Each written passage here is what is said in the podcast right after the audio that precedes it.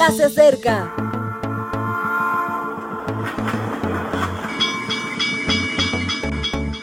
Partimos ya.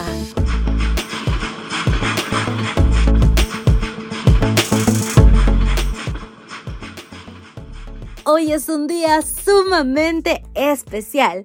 Gracias damos a Dios porque tenemos vida, porque iniciamos con una gran actitud, porque nos bendice y porque nos llena de oportunidades para poder actuar de forma correcta, recta y haciendo su voluntad.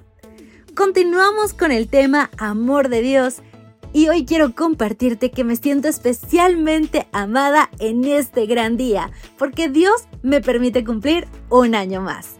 Y gracias a Él que podemos seguir en este ministerio, trabajando arduamente para que estos audios lleguen hasta ti. Así que comencemos con nuestra reflexión que hoy lleva por título, El amor es de Dios.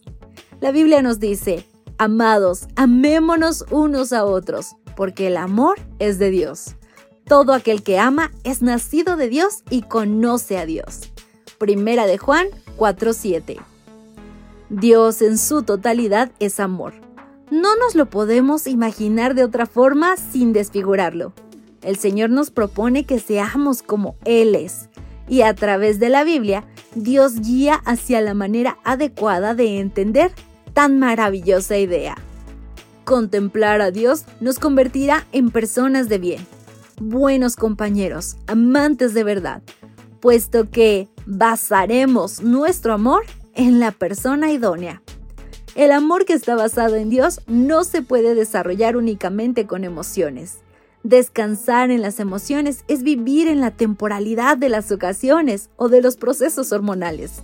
Aunque la mayoría de las personas piensan que el amor es solamente sensación, hemos de ir más allá del instinto que nos restringe y perturba para poder interiorizar la grandeza del significado del amor. Con relación a esto, indica Elena White, cuando el principio celestial del amor eterno llena el corazón, fluirá a los demás, porque el amor es el principio de acción, que modifica el carácter, gobierna los impulsos, domina las pasiones, subyuga la enemistad y eleva y ennoblece los afectos.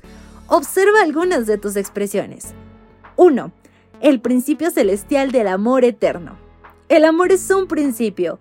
Podríamos decir que es la mecánica con la que funciona el universo y viene de Dios.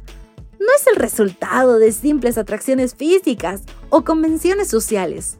Es la esencia misma de Dios formando parte de nuestras vidas. Es además una esencia que supera nuestro yo y alcanza a los demás. 2. El amor es el principio de acción. Tal amor no es un concepto platónico que se establece solo en nuestra mente. Es el origen de nuestras acciones, el motor que permite que nuestras ideas se conviertan en realidades. Modifica el carácter. La principal virtud del amor que proviene de Dios es que nos hace semejantes a Él progresivamente nos va mejorando hacia el modelo que representa Cristo. Otras interpretaciones del amor no siguen ese proceso. 4. Gobierna los impulsos, domina las pasiones, subyuga la enemistad. Al ser un principio tiene la cualidad de limitar lo meramente emocional o hormonal. Permite que existamos de forma equilibrada. Además nos capacita para resolver conflictos. 5 eleva y ennoblece los afectos.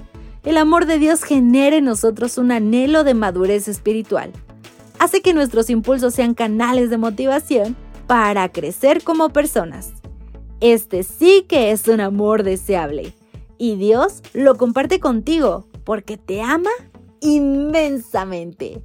Y así, mi querido amigo, incalculable, incomprensible, inmerecidamente es como nos ama nuestro Dios y desea que todo lo bueno suceda en nuestra vida.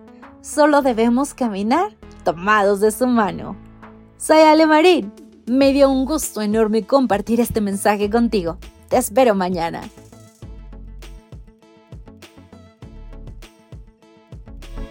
Gracias por acompañarnos.